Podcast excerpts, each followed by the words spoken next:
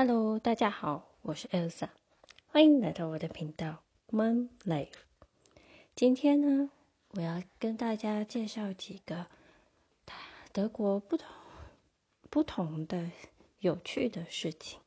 第一个呢，就是听说在德国某个城市，哈，给出生的小朋友一棵树。就是呢，你刚出生，通常都会有一个出生礼物，从你可以从药妆店，或者是从其他的超市，或者是等等去登记你的小朋友的出生年月日，然后就会得到许多不同的出生礼。那有的城市，像我们的城市，就是给一个很大本的当地的小孩育儿的。资讯像什么二手衣服啊，或者是哪里有小孩的啪啪团啊，甚至一些课程可以跟小朋友一起参加的。然后还有一件包屁衣或者是 T 恤。那在这个城市，我我们所听说的就是给一个数。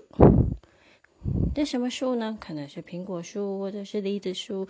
总而言之，就是水果树。你可以种在自己家的花园。如果你没有花园，你还可以种在政府规划的一个场地，然后每天带着小朋友去浇花，然后浇水，照顾它。那每年都会有不同的水，不同的水果。所以，这。不错，这是一个很不错的礼物吧。再来，最近大家知道的就是，你要注意武汉病毒。嗯，不能这样讲，要讲新冠病毒，对吧？总而言之，就是这个 corona，这边都直接讲 corona。所以，政府在某一个邦发现了，其实有超过。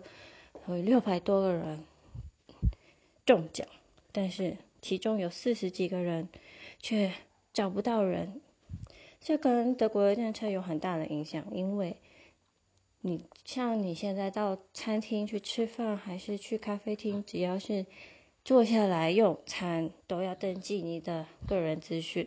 这样，万一他们找到有人。不小心中标，然后还到这边来到处跑跑走，才可以通知你说你可能有危险哦，要注意身体哦。但是其实很多人随便乱写，所以随便写一个写随便写一个菜市场名字，然后名字乱写，然后电话乱写，住址乱写，随便都可以，没有人会理你说是不是真的还是假的。餐厅也会跟你说。我不管你写真的还是假的，反正我们就是要一个名字。这也就是德国政策的舒适。就这样，其实很多防疫的政策其实很不统一，每一个邦都不一样，每一个城市也都不太一样，所以基本上在这边很多东西也都不一样。在这边预告一下，我们之后会请其其他的台湾人分享一些德国血泪史，也就是我们新的系列要开始喽。那预计在九月底的时候会开播。那在这之前，我们就会先做一些亲子系列，像是亲子共读，或者是亲子对话，甚至。一些生活上的东西，所以跟大家分享一些生活上遇到的一些新闻所知，希望大家喜欢哦。